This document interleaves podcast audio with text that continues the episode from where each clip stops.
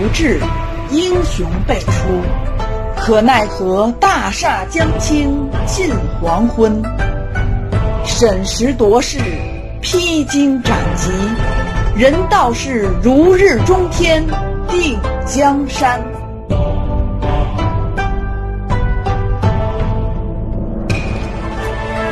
感悟风云变幻与王朝兴替，尽在明末清初那些事儿。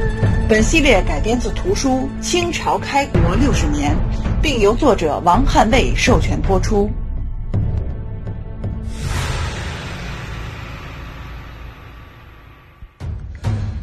只是内地流贼起于万历天启年间，元辽兵丁陆续逃回，不敢归伍，因而结众抢掠，以渐蔓延。不幸边地抗旱，四载颗粒无收，精民二运转输不济，积军积民，强办从贼，遂难收拾。崇祯四年，公元一六三一年闰十一月，孔有德、李九成在增援大凌河途中叛变于吴桥，先后攻陷黄县、招远、登州，为莱州数月，在山东半岛肆虐一年半，十八个月，直到崇祯六年正月。在明朝从辽东、四川等地调集大军征讨下，孔有德率部逃出登州，从海上逃亡，遭到明朝东江镇海军和朝鲜援军的截击。四月，孔有德、耿仲明率部降了后金。这一事变。不仅对当时明金双方势力的消长影响巨大，明朝征伐后金的三方布置策也化为泡影，铸造新型火炮、训练新军的努力也付之东流，对朝鲜的交通往来也产生了重大改变，直接导致后来皇太极对朝鲜的彻底征服。孔有德、耿仲明归降后，立即向皇太极建议攻取旅顺。除了旅顺战略位置极其重要之外，孔耿二人也想向黄龙报私仇。自孔有德从登州出海逃跑后，黄龙便不遗余力地截击他二人。大有置于死地的意思。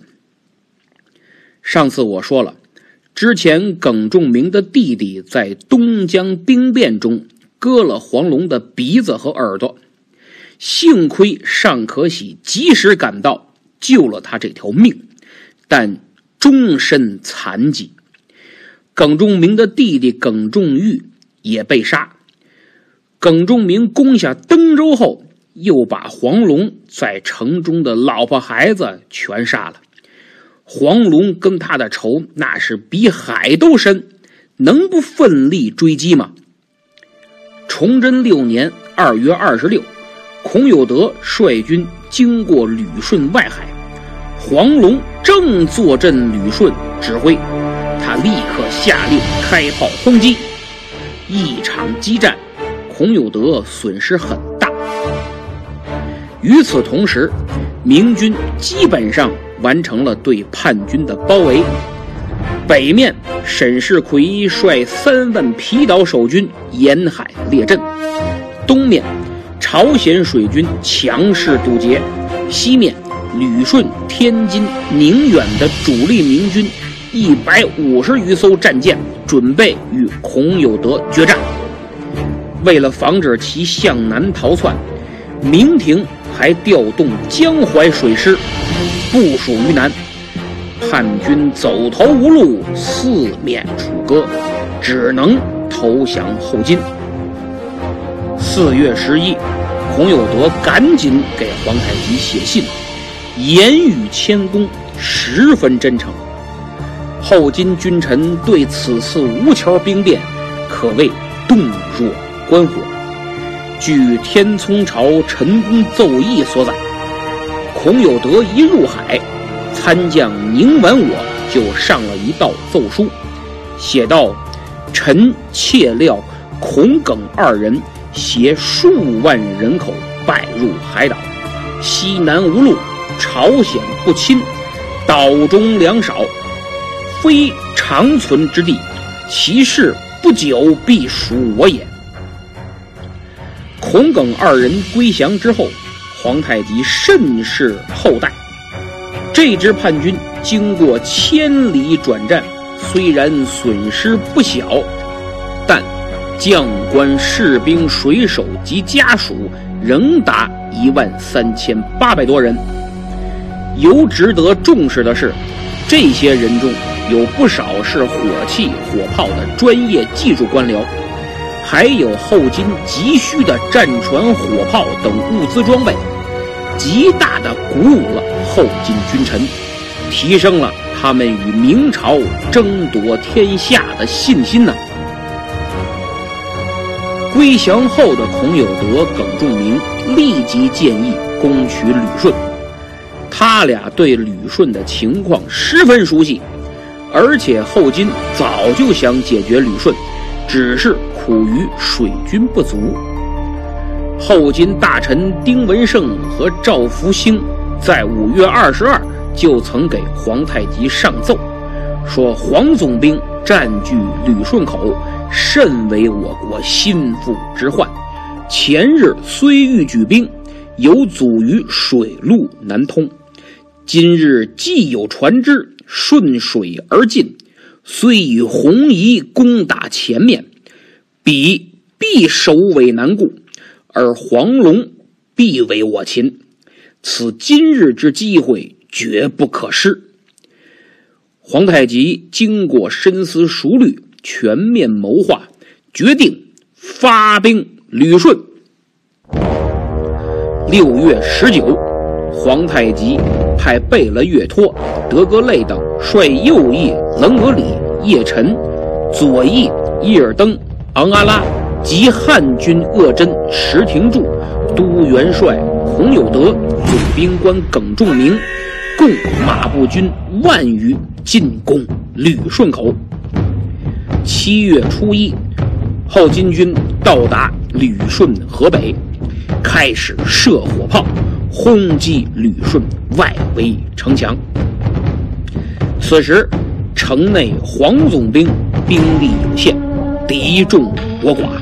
因为后金发兵之时，还派水师出鸭绿江，黄龙得到情报，立即进发水师，由沈世奎率领直扑鸭绿江，这就正中后金调虎山之计。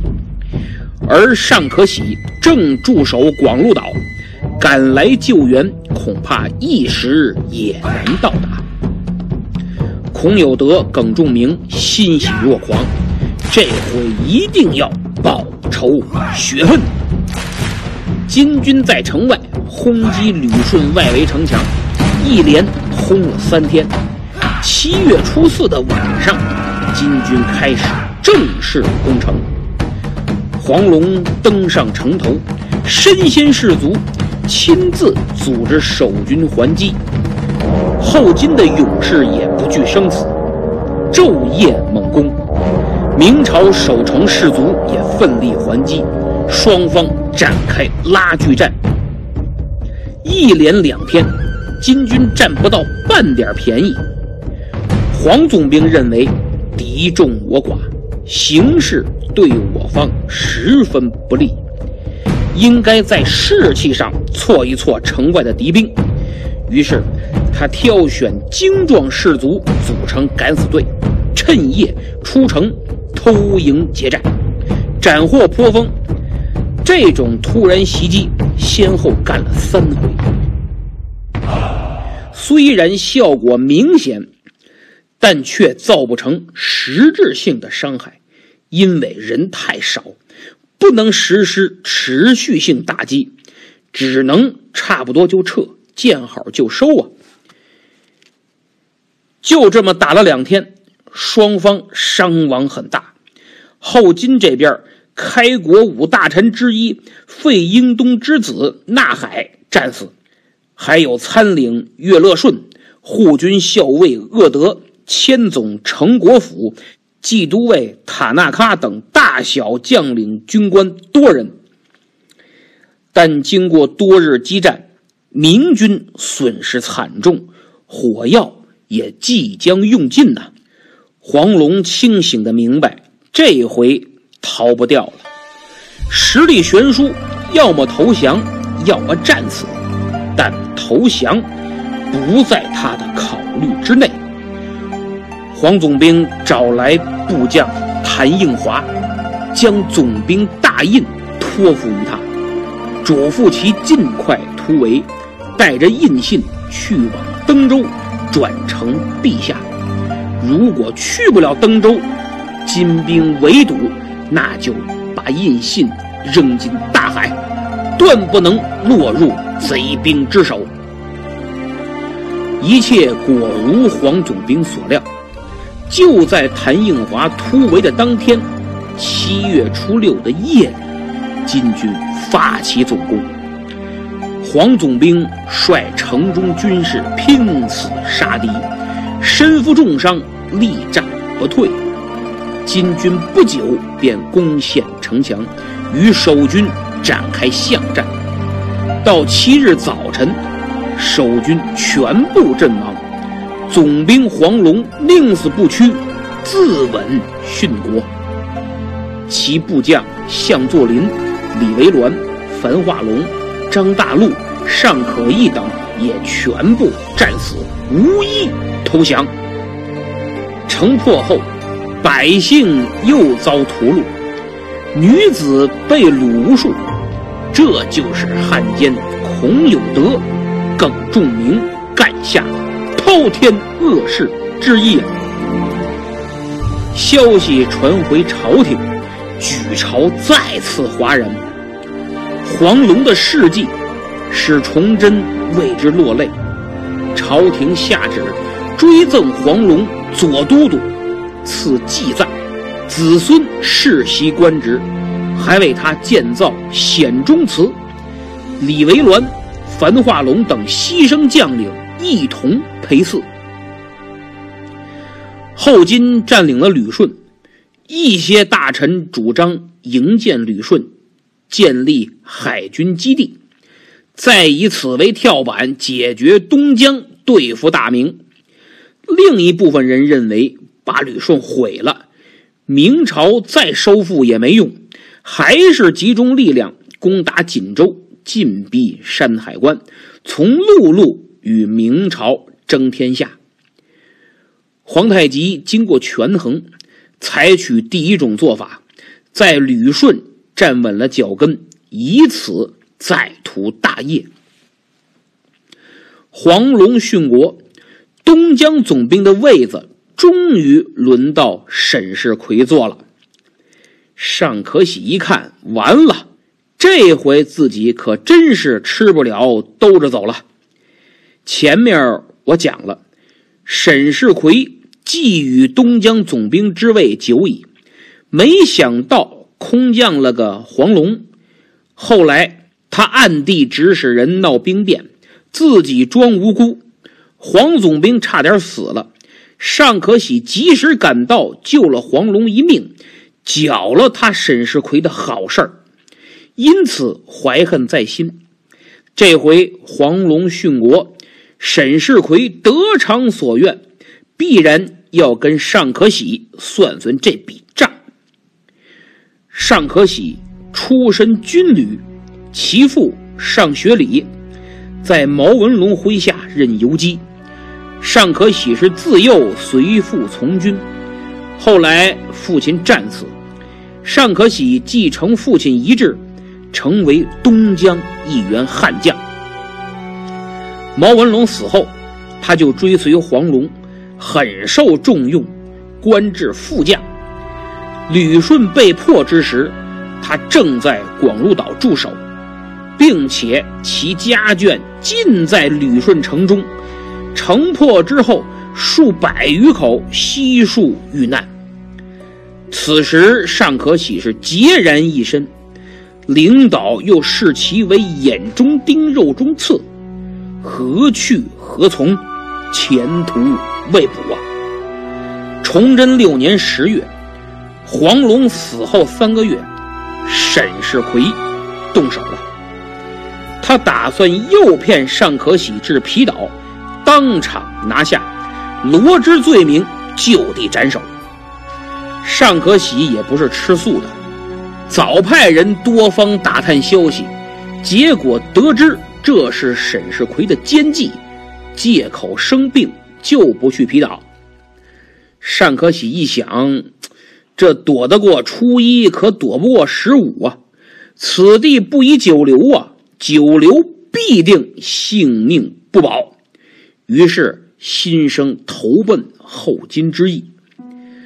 他派了几个心腹前往沈阳与后金接触。皇太极得知，那是喜出望外，大呼：“天助我也呀！”当场表示。尚可喜来投，本部人马保留，赐名天助兵，待遇从优。尚可喜得知，打消了疑虑。既然在明朝活不下去，此地不留爷，自有留爷处。崇祯七年正月初一，尚可喜举行过节大宴。在宴上突然亮出底牌，打算投敌。结果几名沈世奎安插的将领要闹事儿，尚可喜可没惯着，早就安排好了，当场拿下，然后下令全军出发，随我投靠明主。一声令下，尚可喜率部就开始劫掠，反正有的是船。老百姓和物资装备能带的全装船，连同广禄岛、大小长山、石城、海洋五岛军民共万余人，还有无数军资器械，航海归金。皇太极得知，赶紧派贝勒多尔衮、萨哈连前往接应，以示恩宠。到达沈阳后。皇太极更是出城十里相迎，荣宠备至，与前一年孔耿二人归降时同等待遇。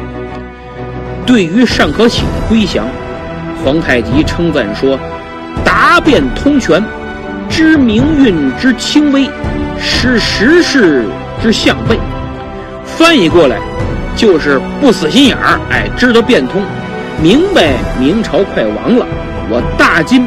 必定取而代之，这叫识时务者为俊杰呀！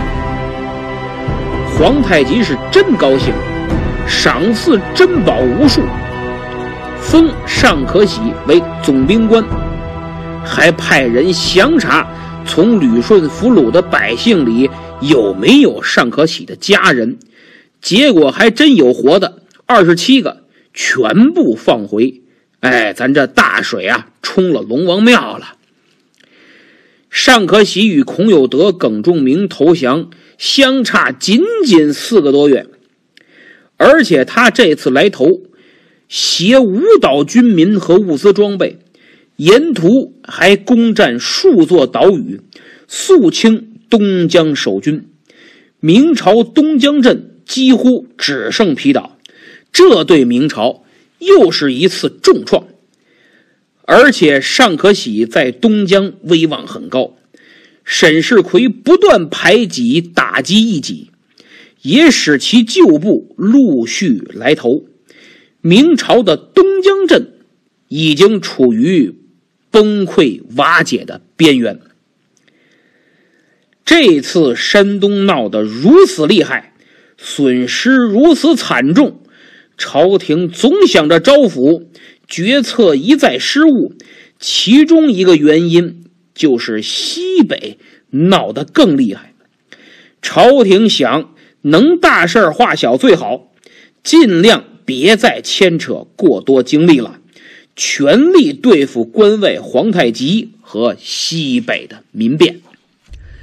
西北啊，其实很早就开始闹事儿，抢百姓、杀知县，找个山头落草为寇，倒也不成气候。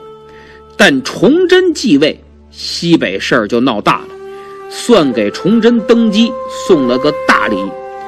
整个陕西、甘肃民变四起，别说知县了，巡抚都有送命的。而且这帮人有组织、成规模，四处流窜，实施大规模抢劫和破坏，形成团伙，对百姓下手一点不比金军手软。史书称他们为流贼或流寇。当时西北这种犯罪团伙很多，为了便于与别的团伙不同，也为了吸引更多的人来加入，他们就给自己的主要领导或人才起外号，就像《水浒传》里一百零八梁山好汉各自有外号一样。崇祯元年，陕西巡抚递交的折子里就有什么“飞天虎”“飞山虎”。黑沙神等等称呼，毕竟老百姓没啥文化，外号叫起来又拉风又威风，像广告一样朗朗上口，能招揽更多的人加入。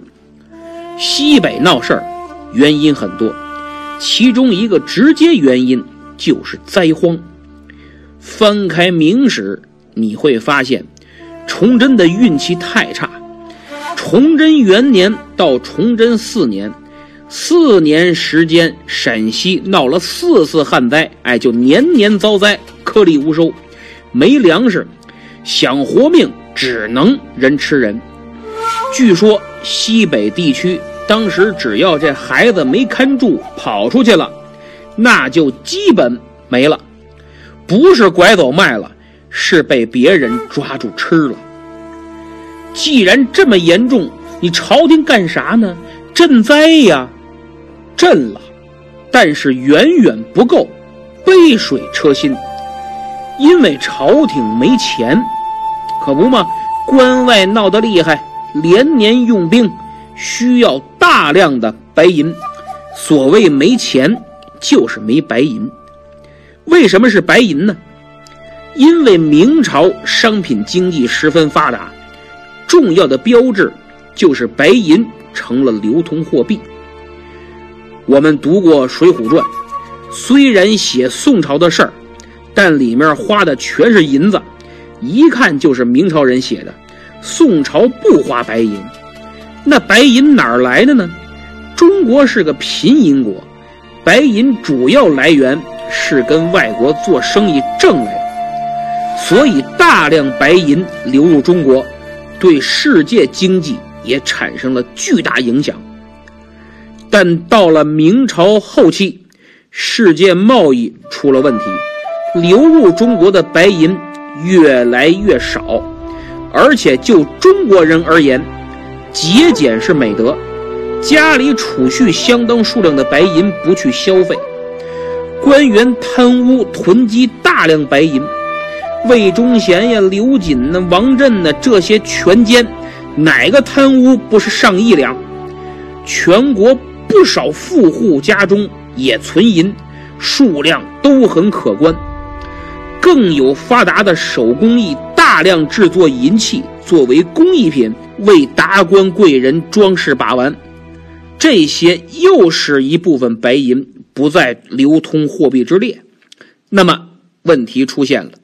商品经济发达，但相应所需白银货币的数量跟不上，这就造成了明朝出现通货紧缩的现象。明朝经济开始全面衰退。有人说：“你发行纸币呀？”是啊，朱元璋就发行过，但二百多年了，大家不认，还是认白银，这就没办法了。明朝户部的官员再能耐，也没有经济学的概念，只是收入支出的预算而已，所以抗风险、应对经济危机的意识啊，几乎为零。崇祯在位期间，全国各地先后爆发大规模旱灾，一六三二年，崇祯五年，米价为一百二十钱每斗，到一六三九年上升为每斗三百钱。浙江北部每担米原来是一两银子，到一六四一年涨价为每担四两银子。江浙一带居民开始释放长期储存的白银，去购买稀缺的粮食。另一方面，政府把收上来的赋税又要大量购买粮食，用作军事物资，白银量开始得到释放，白银流通开始增加。那按说这好啊，这通货紧缩就得到缓解呀。但是。白银量一增加，物价必然上涨。全国多地多年爆发自然灾害，粮食本来就贵，这下贵上加贵。政府连年用兵，军粮需要大量购买，价钱一贵就多收税。收的白银再投入市场买粮，白银量就增加，一增加粮食就涨价，政府还得再加税。加的税再买粮，就这么一来二去，恶性循环，推高了物价，造成了通货膨胀。总而言之，明朝崇祯年间，由于银本位的财政制度与数十年来民间储存白银的集中释放，使通货紧缩变为通货膨胀，导致明朝政府税收缩水了。百分之六十甚至更多。为了战事需要，只能再加税，而加税这件事儿被明末腐败的官僚体系充分利用，无数白银收上来没入国库，却中饱私囊了。更有对百姓的压榨和逼迫，官民矛盾激增。客观上说，明朝之亡。银本位的财政政策造成的经济危机，确实起了很大作用，也是明朝灭亡的重要原因之一，甚至是压垮骆驼的最后一根稻草。但注意，这并不是主因，明之亡是多方原因共同作用的结果，也有很多偶然，但一连串的偶然就是必然。并不都是小冰河时代呀和白银惹的祸。那么以上，我就明朝没银的救灾引申一下，大概说了说明末严峻的经济状况，也将明朝灭亡的原因客观的评说一下。各位有兴趣可以自己去探究。好了，西北连年遭灾。朝廷想管，但没银子，再加上西北的地方特色，就闹起来了。什么地方特色呀？西北啊，比较缺水，经济就很不发达。地方官再怎么有本事，再怎么好好干，客观条件摆着呢，也出不了啥成绩。所以呀，好官不去，有关系或朝廷重点培养的官也不让去。那去的官就都比较扯淡，经济不发达，文化必然落后，糊口都成问题，还有多少人读书啊？所以知书达理的人少，考取功名的更是凤毛麟角。民风就比较彪悍，朝廷就经常来招兵，因为经济差呀，吃饭成问题，民风又彪悍。容易闹事儿，所以朝廷来招兵，哎，给你口饭吃，解决就业。西北地区当兵成了经济困难的成年男子最好的选择。除了当兵，还能给政府打小工。什么工？那叫小吏。吏是政府招聘的，官是朝廷任命的，在地方，比如县。除了县令是朝廷任命的，那叫朝廷命官；其他什么三班衙役啊、师爷啊等等，在县政府工作的，那都叫吏。明朝版图很大，那时候没有电报、电话，传递信息只能靠人，而驿站作为供传递信息的人休息食宿，就必不可少。当时全国上下有很多驿站，光陕西、甘肃就有几万人靠驿站糊口。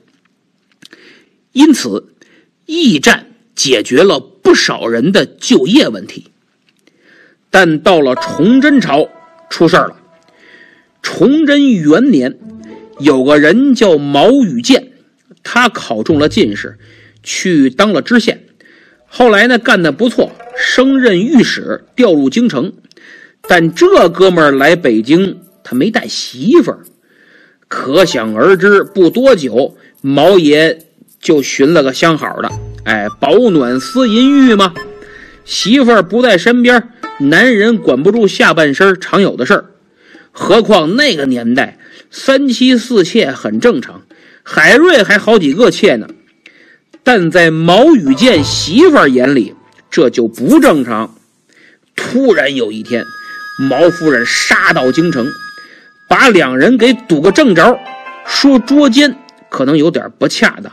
咱也不知道是不是把俩人堵床上了，但知道的是，毛夫人很强悍，毛大人很惧内，小妾被他打了个半死，就像现在微博上常看到的原配当街打小三儿，一顿暴揍。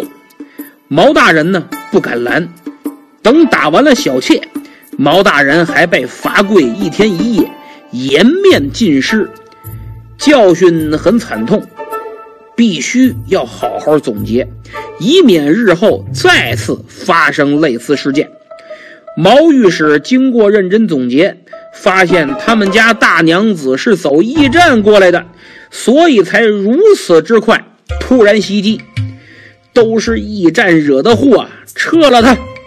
于是毛御史把气儿都撒到驿站上了。上书建议裁撤驿站。这时候是崇祯二年，毛羽见上书没被准，他又找到了刘茂，当时在刑部任给事中，让他也上书帮着裁撤驿站。有书上说他俩是亲戚，毛羽健叫刘茂啊舅父，这刘茂欣然应允。当然。毛御史没说实话，没说是因为自己老婆走驿站到了京城，把我和我们家小宝贝儿给收拾惨了。他跟刘茂说的确实是驿站存在的问题，比如物资转运、情报速递时候的贪墨，大小官员以权谋私，把驿站作为公费旅游的服务点儿造成极大浪费。但这已经是公开的秘密了，除了崇祯，大家都知道。京官家属出门，谁没享受过驿站的优质服务啊？甚至大官的亲戚到了驿站，有一堆人跟那儿等着送这送那，好吃好喝的贿赂呢。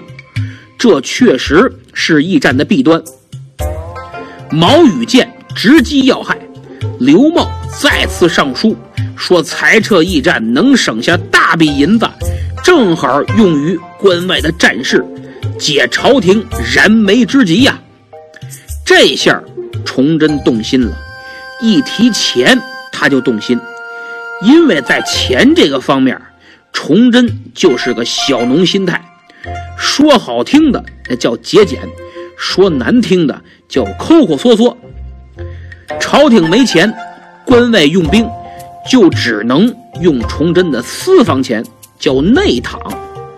每次动内帑，崇祯都老大不愿意啊，都那钱都拴他肋条上，蹬一分都带着血，所以不是万不得已，他绝不能动。而且建议他拿私房钱的，不管官大官小，哪怕是内阁成员，也一并上了他的黑名单。等找个岔子，不是贬就是撸，所以没有容天地的胸襟，斤斤计较的治国格局太小。刘茂一说能省银子，崇祯就动心了，就问当时的首辅韩况说：“这能不能裁呀？”韩况说：“不能一下都裁了，您得慢慢来，查明情况再说。可以先从无故增设的驿站和虚报人数、冒领工资的工作人员查起，不能操之过急。”韩况的意见无疑是非常正确的，不能一刀切，去掉没用的，留下干活的，这才行。但崇祯对省钱的事儿是念念不忘，像个吝啬的大地主。刘茂又志在必得，信心满满。终于在崇祯二年的五月，皇上正式决定裁撤。整顿全国的驿站，刘茂改任兵科给事中，专门负责此事。刘大人是撸起袖子加油干呐！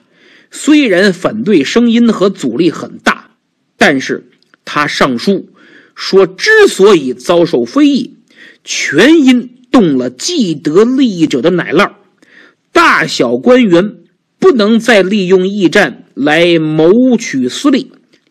而老百姓对此则大为支持，所以我们能看出来，这刘大人呢是真心想为朝廷节约开支，狠治这驿站的不正之风。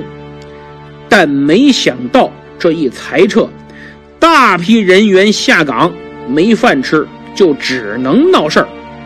而驿站下岗的人中，有一个后来结束了大明的统治。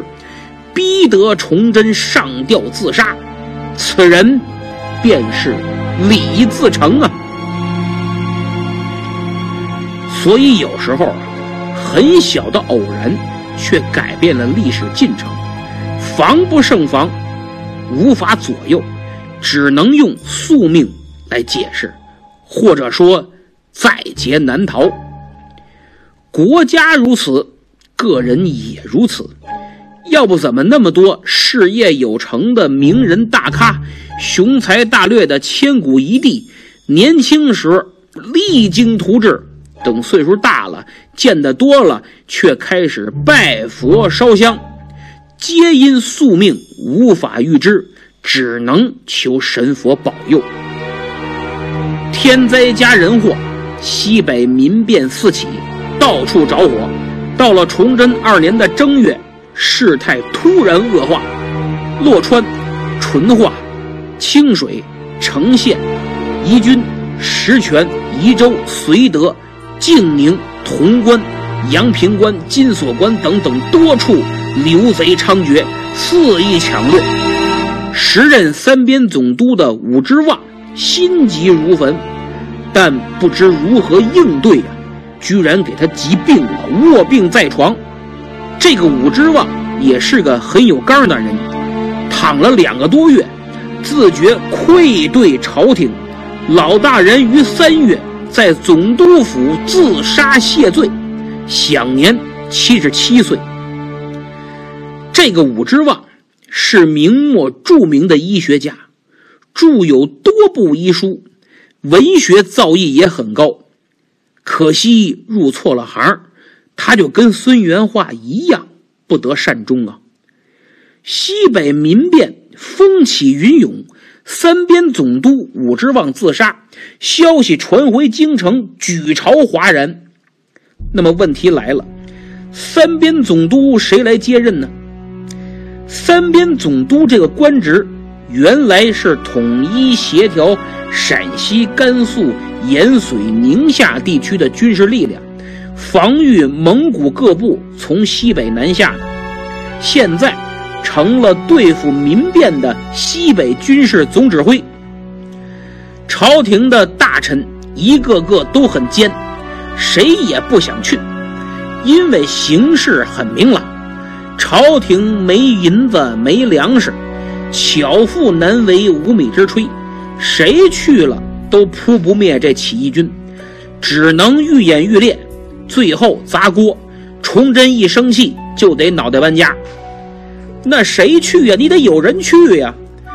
大家一商量，哎，让他去，谁呀？杨鹤。还记得当年辽东经略没人去，大伙儿一商量，把爱骂人的刺儿头熊廷弼排挤出中央，去辽东对付努尔哈赤的往事吧。这杨鹤也是，他也说了很多得罪人的话，群臣报复他，让他当三边总督去西北任职。那杨鹤说啥了呀？民变四起呀，是崇祯元年就开始。当时杨鹤任御史，面对流寇猖獗，朝臣主张尽快平叛，以武力解决。但杨御史却打出了仁义大旗。他说：“流寇都是老百姓，动武杀人太多，百姓死伤甚大，而百姓。”乃国之元气，元气损伤，为国大不利。如今国家困难，正应该养元气，抚百姓，不能乱杀。群臣都觉得这杨御史太迂腐，不动武怎么评判？没钱没粮怎么安抚？再说，有钱有粮谁还造反呢？简直就是站着说话不腰疼。信口胡说，但崇祯不这么想，他觉得杨鹤说的对，都是大明的子民，一定能化干戈为玉帛。于是他召见了杨御史，相谈甚欢。吏部的大佬们一看你说的这么好，皇上又如此器重，得武之望已死，三边总督就你了。崇祯立马准奏，在他看来，杨鹤的理论非常可行。不打仗就不用军队，不用军队就省了军饷，太好了！崇祯自己的私房钱，这内堂就又安全了。其实，咱们平心而论，杨鹤认为因辽氏加派赋税。百姓小民已然元气大伤，辽东战事不断，封疆元气大伤，大臣之间相互攻伐，朝廷元气大伤。当前大明犹如重病之人，需要养元气。杨鹤主张休养生息的理论，从长远角度来说是对的，但过于理想化。民变。不会让你休养元气，皇太极也不会让你休养元气。杨大人一介文官不知兵，群臣把你推向西北，联合排挤，更不会让你休养元气。何况崇祯不仅看杨鹤的法子省钱，更要让他尽快解决民变，而杨鹤。对此还没有清醒的认识，仍以文官的眼光纵观明末全局，认为当务之急为培养元气，于是这对君臣同样埋下日后决裂的诱因。那么现在，由于同僚的排挤，崇祯帝的期许，杨御史出任了。三边总督走马上任，且看他如何应对这风起的民变。